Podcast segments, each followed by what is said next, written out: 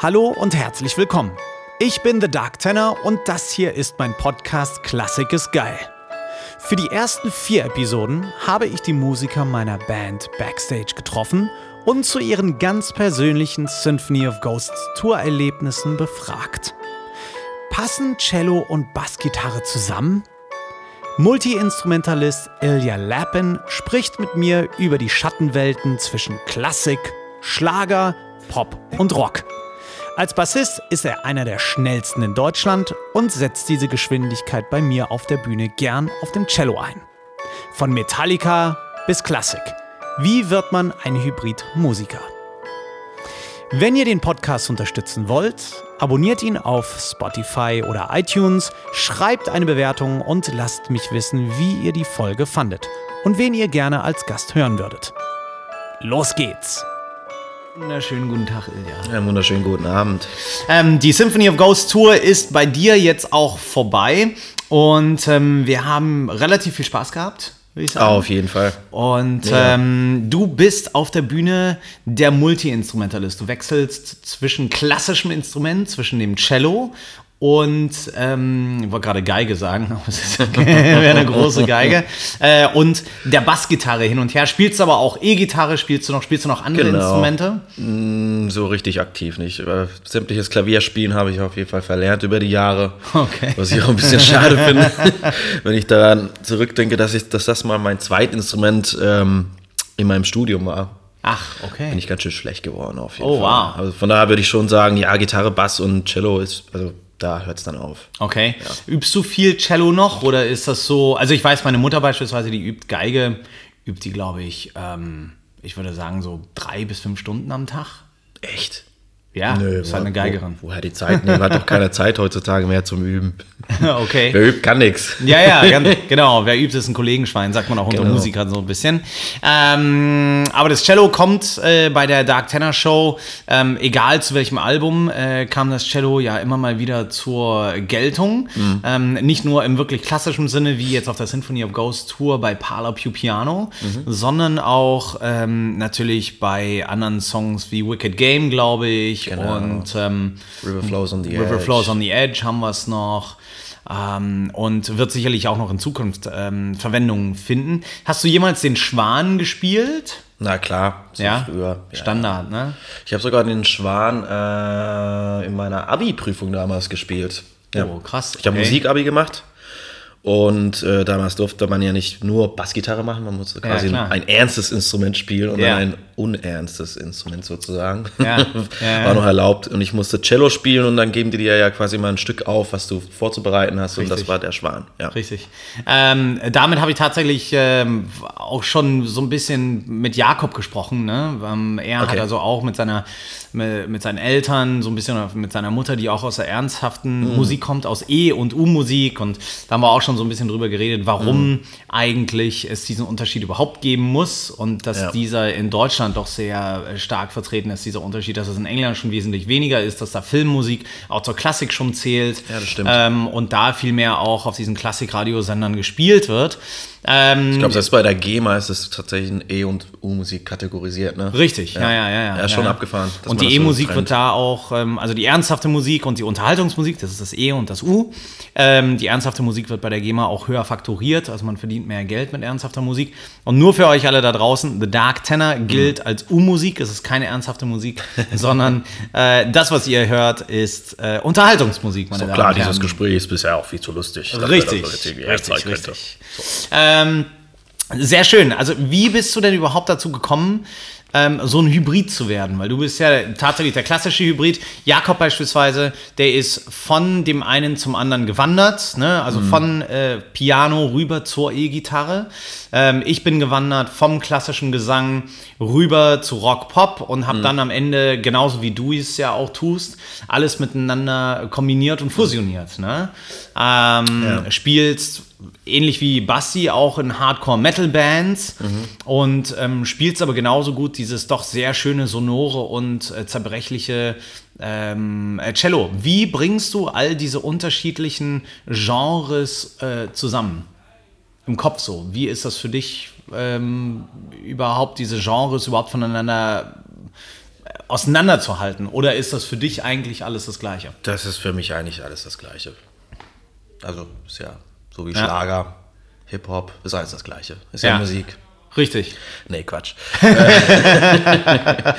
nee, das ist, ähm, ähm, also tatsächlich mache ich da nicht so einen riesen Unterschied, weil ich oft schon früher irgendwie in ähm, mich in Bands verliebt habe, die äh, möglichst unterschiedliche Sachen gemacht haben. Und äh, also gerade jetzt irgendwie im Prog-Rock oder so, äh, wo, wo es tatsächlich mal wirklich sehr ruhige, balladeske Stücke gibt, die dann viel von der viel von Filmmusik haben oder sowas. Und dann wird im nächsten Akt sozusagen wieder reingehauen. Deswegen war es äh, wahrscheinlich dann auch durch mein, meine, äh, meinen musikalischen Werdegang ähm, logisch, mich dahin zu entwickeln. Also ich habe ja auch mit acht äh, angefangen, Cello zu spielen. Wow. Quasi im Kindesalter. Und es hat dann irgendwann nachgelassen, als ich 15 wurde oder 16 wurde. Und dann äh, man bemerkt hat, oh, da gibt es irgendwie E-Gitarre, E-Bass und sowas. Und dann habe ich äh, ja, sozusagen mit E-Bass weitergemacht, mit 16. Und habe eine Rockband gegründet und da geriet das Cello wieder in den Hintergrund ein bisschen, Ja. kam wieder zum, aber dann wurde es quasi wieder präsent, als ich angefangen habe zu studieren. Ah. Da ich aber dann Bass studiert habe, ähm, war das Cello sozusagen, ähm, also ich meine, ich habe es nicht eingesetzt am Anfang, aber es Okay. wurde, kam dann doch in Frage, äh, als es einfach ein paar ruhigere Stücke gab. Und ich mir dann dachte, naja, gut, stimmt, ich kann ja eigentlich auch Cello immer noch spielen. Also warum das dann nicht auch im Bandkontext äh, einsetzen? So. Ja, voll gut. Warum mal nicht machen? So. Es gibt ja auch Bands, die das, äh, dieses als Solo-Instrument, also als einziges Instrument auch in äh, der Band betrachten, sowas wie Apocalyptica Naja, oder Two genau. Cellos. Genau. Ne, die dann damit tatsächlich in Form von Two Cellos jetzt beispielsweise Songs covern, dazu ein Schlagzeug packen und fertig. Ne? Zwei Cellisten. Und Apocalyptica natürlich irgendwie diese Rock-Metal-Nummer ist und als Coverband von Metallica-Songs angefangen hat. Total. Das hat ja auch einen natürlich beeinflusst. Also gerade als, also Voll. als Cellist wäre es ja ziemlich äh, blind durch die Welt zu gehen, nicht zu wissen, wer Apokalyptiker ist mittlerweile. Also Absolut. Ich glaub, denke, jeder hat das irgendwie aufgeschnappt, so weil es echt mal was komplett anderes war, weil es auch alles äh, klassisch trainierte Cellisten waren, die irgendwie alle studiert haben und mega was auf dem Kasten haben. Ja. Unglaubliche Virtuosen, die da aber dann Ja. sich hingesetzt haben und einfach irgendwie Metallica auf vier Cellis gezockt Ja, haben. voll Also Das ist geil. schon sehr beeindruckend. Das ist, da beginnt ja schon der Crossover. Ganz genau. genau da. Aber ja, für mich war es eigentlich trotzdem immer ziemlich ähm, normal oder logisch. Also ich mache da nicht diesen riesen Unterschied zwischen in einer Metalband äh, zu spielen und auf die Kacke zu hauen, jetzt sag ich mal, mit einer Ja. Bassgitarre oder dann eben wirklich eine Ballade zu performen, die super fragil ist. Ja. Sich. Und sei es Ja. dann mit Bass nur Töne zu legen oder, oder dann eben zum Cello zu greifen Ja. oder sowas. Also da, also ja. Ich finde es halt faszinierend, dass man das Cello, also für mich ist das Cello halt ein unfassbar rhythmisches Instrument, weil man kann sehr viele schöne, aggressive Sachen damit machen. Ja, das machen wir auch. ja beim Dies Irae, bei der Genau. Symphony of Ghost Tour haben wir das gemacht, ähm, sodass man also wirklich diesen, diesen stark kratzigen Sound da reinkriegt. Man kann einen Verzerrer drüber legen, dann klingt das Ganze schon wieder fast wie, ein, wie eine E-Gitarre. ne? Genau, oder mehrere Seiten gleichzeitig greifen, irgendwie eine Quinte, dann hast du den Powerchord sozusagen von der E-Gitarre. Das Mhm. Ah, ist geil. Schon, Ja. schon sehr rockmäßig, das Ja. stimmt schon. Sehr, sehr faszinierendes Instrument und ich gleichzeitig halt total virtuos, weich und total schön. Ne? Präferierst du eher die Bassgitarre oder das Cello? Äh, kann ich gar nicht so richtig beantworten. Das, das, äh, also da geht es einfach um zwei komplett verschiedene Sachen. Und äh, das wäre, also ich könnte jetzt auch nicht sagen, ob ich die Ballade lieber spiele oder das Stück, was irgendwie abgeht. Also das ist, glaube ich, Ja. einfach von Mut zu Mut und von Stimmung, von Grundstimmung auch, ja, einfach unterschiedlich. Äh, also so ähnlich geht es mir auch mit unserem Programm jetzt gerade. So manchmal sind es dann irgendwie so Stücke oder so Momente wie bei Fade äh, bei der ersten Zugabe, die irgendwie halt viel, viel größer sind als alles andere davor, Richtig. was im Set passiert ist. Und dann ist es dann manchmal vielleicht dann doch eben irgendwie eine fetzige Nummer, die, also ja, was den Highlight des Abends darstellt. Ja. Gibt es so einen Lieblingsmoment, den du hast, äh, der auf der Symphony of Ghosts gelaufen ist? So? Boah, schwer zu sagen, Stadt- ey, weiß ich nicht. Gab es eine Stadt, die dich total ähm, angetörnt hat, wo du so sagst, so, boah, Alter, das war irgendwie die Stadt und das hat super viel Spaß gemacht. Gab es ein Highlight? Fällt mir tatsächlich immer schwerer auseinanderzuhalten, also, ne, weil Ja. irgendwie Eindrücke verschwimmen ja irgendwann dann auch. Und, Ja. und ich glaube, Hannover war tatsächlich eine coole Überraschung. Das war irgendwie, damit hat keiner gerechnet. Voll, Die Stimmung ja. war irgendwie super. Es war eine coole Show, es hat alles geklappt, das, also das war irgendwie überraschend Ja. gut. Aber Dortmund gestern war irgendwie auch geil. Ja, auf Zum jeden Beispiel, Fall. zum Beispiel äh, Leipzig, glaube ich, war super. Leipzig war super, war auch Ähm, sehr schön. Erfurt war tierisch. Genau. Ja. ja, das fand für mich persönlich gar nicht so sehr. Ah, wirklich, ja? Ja, kann ich aber manchmal gar nicht sagen, woran es liegt. Ah, krass. Ähm, Dresden, glaube ich, äh, fand ich super, hab das super aufgeschnappt irgendwie, fand ich von der Stimmung her mega geil. Äh, Gab es aber dann auch sozusagen, glaube ich, Chrissy, den Tourmanager hinterher Richtig. Und äh, ein paar andere, die meinten, das war heute ein bisschen komisch oder irgendwie nicht Ja, ja. so ja. fett wie die anderen äh, Konzerte, habe ich persönlich jetzt aber gar nicht so wahrgenommen. Also anscheinend hat da. Da hatten wir tatsächlich die größte Diskrepanz zwischen dem, was die, äh, also auch der Tonmann und der Lichtmann und ähm, auch Chrissy, der Tourmanager und äh, was die Band empfunden hat. Ne? Also wir haben irgendwie gesagt so, ja geil und alle anderen haben so gesagt so, ey, das war jetzt äh, 60 Prozent von dem, was ihr eigentlich könnt. Das wird, Komisch, wird ja. jetzt der Zuschauer selber nicht so richtig gemerkt haben weil der es ja nur einmal sieht in dem Fall und wenige Leute ähm, wirklich das ganz oft sehen. Aber ähm, es war ein sehr, also ich kann es auch nicht so richtig auseinanderhalten mehr. Mhm. Ich weiß, dass wir in Berlin noch so ein bisschen gekämpft haben, äh, dass man da ja überhaupt nicht weiß, was auf einen zukommt bei so einem ersten Konzert. Absolut, da war ich eigentlich eher nur froh am Ende, dass wir irgendwie alle cool, cool durchs Set gekommen sind und, und ja, wirklich. Also es war ja schon echt Ja. ganz schön viel, was da auf der Bühne passiert. Ja, ja. Viele Einsätze und Ja. viel, viele Kleinigkeiten, die man sich merken muss, viele Details und äh, trotzdem hat das Publikum das ja mega aufgenommen. Voll, ja. Wie hast du, wie, wie hast du diese Zeit zwischen den Proben und der eigentlichen Show verbracht? Hast du jeden Tag, wie übst du das alles? Weil, ne, also auch für die Zuhörer jetzt, Mhm. es ist nicht so, dass man die Noten vor sich liegen hat auf der Bühne, man hat alles Nee, im Kopf, nee, ja. ähm, weitestgehend und ähm, dazu gehören nicht nur Töne, sondern es gehören auch Abläufe auf der Bühne dazu. Ja, ja. Zum Beispiel, wann passiert ein Cello-Wechsel, wann passiert der Wechsel zur Bassgitarre. Ähm, bei Jakob Beispiel ist es auch Exakt. noch dazu, äh, welche Gitarre, weil er, ich glaube, drei unterschiedliche Gitarren spielt auch, Ja. die für die unterschiedlichen Songs einen speziellen Sound bieten. Ähm, das sind also alles nochmal so Abläufe, die natürlich dann äh, während so einer Tour mit äh, sehr schneller Gedächtnisaufnahme irgendwie an den Start gehen müssen. Ja, das stimmt. Äh, Wie übst du aber diese Songs ein, sodass sie dann irgendwann hängen bleiben? Das können sich die Zuhörer bestimmt nicht so richtig Genau, vorstellen. ich glaube, das Wichtige ist am Anfang erstmal ganz viel hören. Also Mhm. einfach die Nummern äh, sich anhören, wie, wie wenn du ein Album hören würdest. Einfach hören, hören, hören und dann prägen die sich erstmal ein und äh, also das habe ich gelernt. Zuerst sich sozusagen den Song einzuprägen, versuchen sich den zu merken, allein nur durch, also übers Hören und Ja. Mhm. dann danach kommt sozusagen der Schritt, wo man sich hinsetzt mit seinem Instrument und das nochmal ausfuchst und auf die anderen Instrumente hört und versucht mal seine Rolle da zu finden und ähm, ja, Cool. aber klar, man muss natürlich erstmal vor so einer Tour oder vor den Proben, äh, muss man sich schon einige Tage hinsetzen und einfach erstmal, also es dauert ja auch, bis sowas sich setzt. So. Richtig, ja. richtig, genau. Und dann auch zwischen den Proben und den ersten Shows muss das natürlich auch nochmal auffrischen. Klar. So. Ja. Das für, für mich dauert das immer so, mm, ich würde sagen, so die ersten drei Shows sind für mich so die Orientierungsshows, auch was die Moderation angeht und so weiter, bis man sich da ordentlich eingeprägt hat, was man sagen will, wann man was sagen will, so Spannungsbögen aufzubauen. Trotzdem auch fünf Shows später gehen noch ein paar Sachen schief. ähm, was aber völlig normal ist. Ist halt menschlich. So. Ja, ja, das, völlig. ähm, das macht's ja auch aus. das kann auch nach der 30. Show passieren. Das Ganz ist, äh, genau. Ja. Ja. Ist wirklich so. Ja. Was sind deine Ziele so bis zur Herbsttour? Wir fahren ja im November wieder los. Was hast du jetzt so zwischen den Tourneen vor? Ähm, ja, jetzt fast anschließend, äh, nee, beziehungsweise zwei Wochen jetzt, in zwei Wochen etwa beginnt die Mono Ink Tour. Cool. Das ist eine Akustiktour, quasi eine Unplugged-Tour, Mono Ink Symphonic Tour. Äh, da bin ich auch als Cellist dabei und äh, ist äh, MD, der Streicher, also Musical Director seitens der Streichertruppe und äh, ja, dann steht die Tour erstmal an. Super. Danach steht äh, eine Tour, größere Tour mit Luke Mockridge an, wo auch Erik mit dabei ist und ähm, ich glaube sonst keiner aus der Truppe momentan. Ähm, und das geht dann bis Mitte Juni. Ähm, danach Dann ist gibt's das Jahr auch schon fast vorbei. Genau. Danach, nee, danach, danach gibt es ein paar Festivals mit, mit meiner eigenen Truppe, also mit Cool. der Hirscheffekt irgendwie.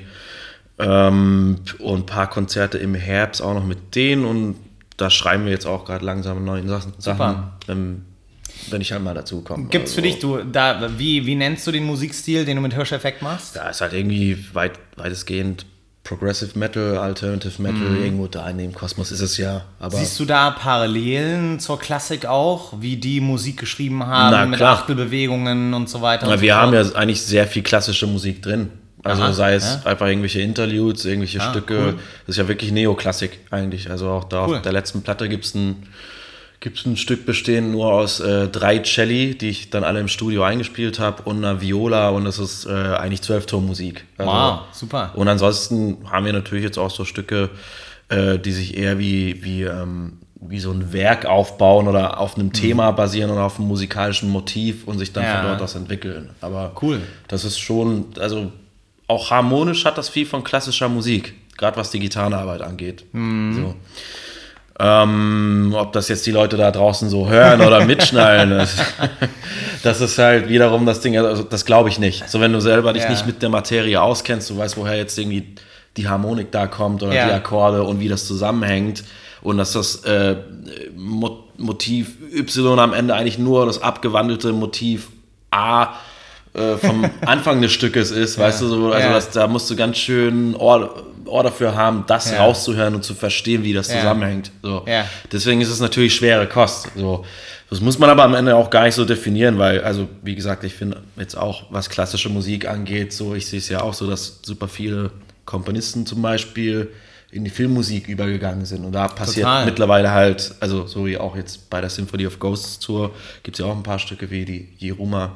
Ähm, Mhm. Nummer und sowas, wo auf jeden Fall Film, äh, klassische Musik in Filmmusik einfach übergegangen ist und Richtig. deswegen muss man das nicht immer so definieren, wo die klassische Musik eigentlich stattfindet, weil also Genau. Ich finde, es ist wichtig, darauf hinzuweisen, dass sie tatsächlich da auch stattfindet.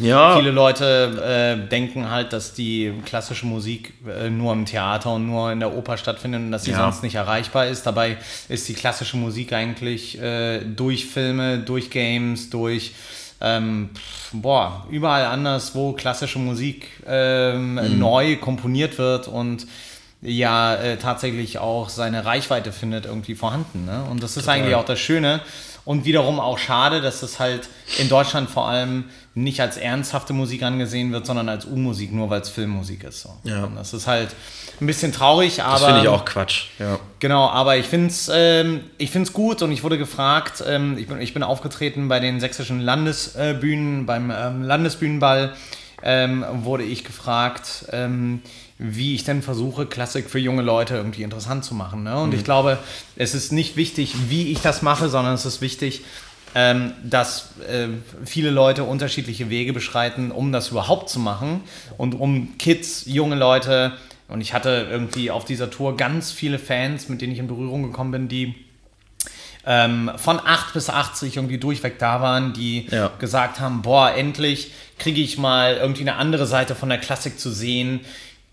Das erste Mal in ihrem Leben äh, irgendwie einen coolen Typen mit Tattoos an einem Cello sehen. Ja? Mhm, stimmt, also solche ja. Sachen und das, glaube ich, kann man den, äh, den Menschen da draußen in der breiteren Masse schon noch ein bisschen mehr zugänglich machen und die freuen sich darüber, dass da irgendwie so ein frischer Wind reinkommt. Ja, ich meine, vor allem gerade bei dir ist es ja sehr, also tatsächlich wirklich Crossover im wahrsten Sinne des Wortes, so viele klassische ähm, Motive oder Melodien, Ideen Ja. äh, nochmal neu interpretiert, sozusagen. Dies ihre mit einer Rockband auf der Bühne. Also ich meine, Genau. das ist eigentlich klassische Musik, aber halt eben irgendwie in einem Bandkontext schon wieder anders Genau. interpretiert. Das ist halt cool, weil die Leute dann äh, sozusagen das aufschnappen, die kennen dann das Mozart Requiem, ist es, ne?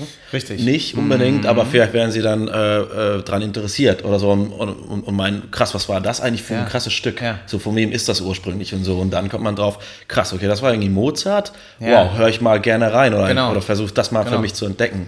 Das das finde ich, auch- das, das finde ich total cool. Das hatten so. wir ja beispielsweise in Bielefeld, ne? ähm, von den VIPs, ich habe das gefragt und die VIPs Genau. wussten alle nicht, dass das Mozart war. Und ich, ich, ich persönlich Ja, war, war, war kurz ein bisschen schockiert, weil ich dachte so, hä, wieso, wieso kennen die das Irae aus dem Mozart-Requiem nicht? Und tatsächlich ist es so, dass ähm, das offensichtlich nicht so eine krasse Mainstream-Verbreitung hat. Nee. Und ähm, also ich finde das ein sehr, sehr spannendes Thema, weil für die ist es ja wiederum, die hören das Mozart-Requiem und hören, erleben es ja quasi so, wie die Zuhörer es damals erlebt haben, als Mozart es komponiert haben, Also zum allerersten Mal. So.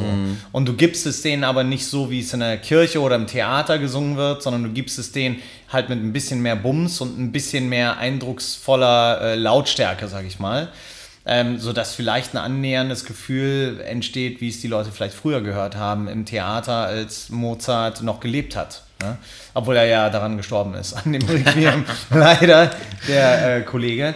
Aber ähm, ja, also das ist so ein bisschen die Aufgabe und ich finde es geil, dass du das mit Hirscheffekt auch ähnlich arbeitest und auch da so klassische Konzepte drin hast ähm, und äh, mit dem Cello mit dabei bist. Das ist wirklich äh, sehr, sehr geil und man als Künstler dann auch wiederum die Möglichkeit hat, mit dieser Position so zu spielen und zu gucken, okay, wie können wir Ilja äh, mit unterschiedlichen Instrumenten, du würdest ja auch E-Gitarre zum Beispiel spielen, ne? Ja, würde ich machen. Kommt tatsächlich jetzt nicht so oft vor, aber tatsächlich schreibe ich ganz viele Songs immer auf der E-Gitarre. Ah, ich okay. benutze den Bass, also die Bassgitarre nicht dazu, um Songs zu schreiben. Ah, das nur okay. so nebenher. Aber Also du benutzt die ähm, E-Gitarre, um Songs zu schreiben, weil man da die harmonischen Sachen ja, alleine weiß ich hat. nicht. Man so. kann einfach irgendwie Ne? ja, auch Riffs draufschreiben und dann hast du Akkorde, Harmonien, Ja. Melodielinien und auf Bass, finde ich, schreibt man eher so Grooves Schwierig, oder sowas. genau, Also so, ja. so äh, Riff, ich sag mal so Bassriffs, die meistens aus zwei Tönen bestehen oder sowas. Ja. Oder drei.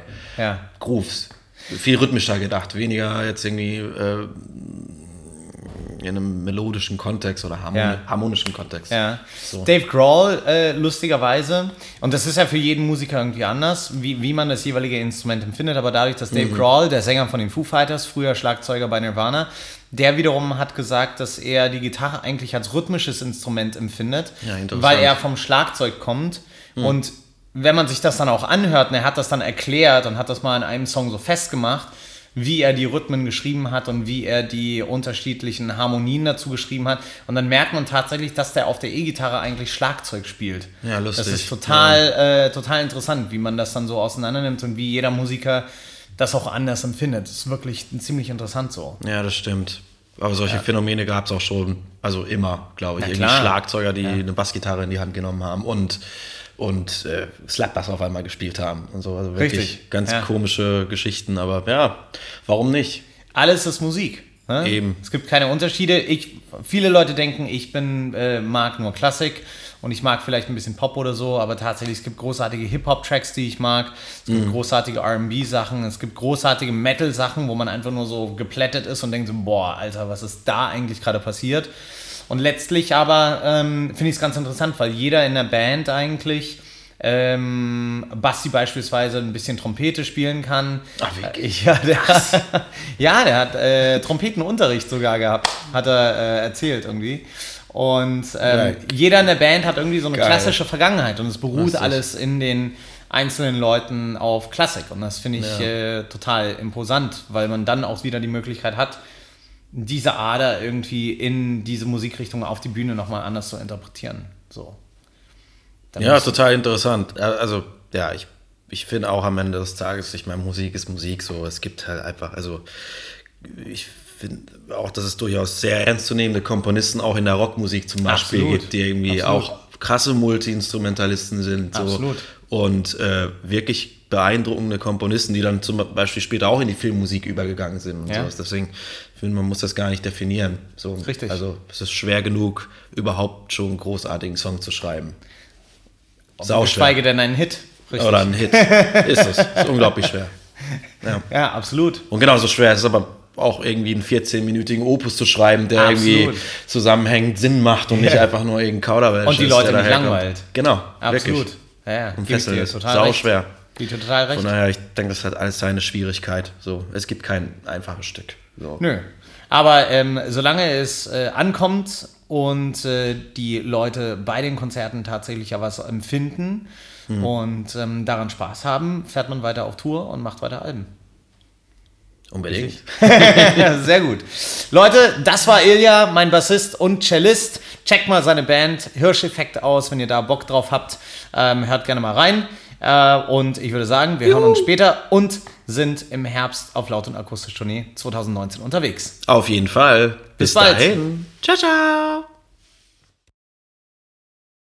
Das war Episode 3 meines Tour-Podcasts. In einer Woche folgt schon Episode 4. Falls ihr bis dahin TDT in Zug habt, findet ihr hier in der Beschreibung einen Link zur Playlist mit allen Songs, die ich auf Tour gespielt habe. Vergesst nicht, mich zu abonnieren und schreibt eine Bewertung. Bis Episode 4, Grüße von der dunklen Seite der Klassik. Eure schöne Götterfunken, Tochter.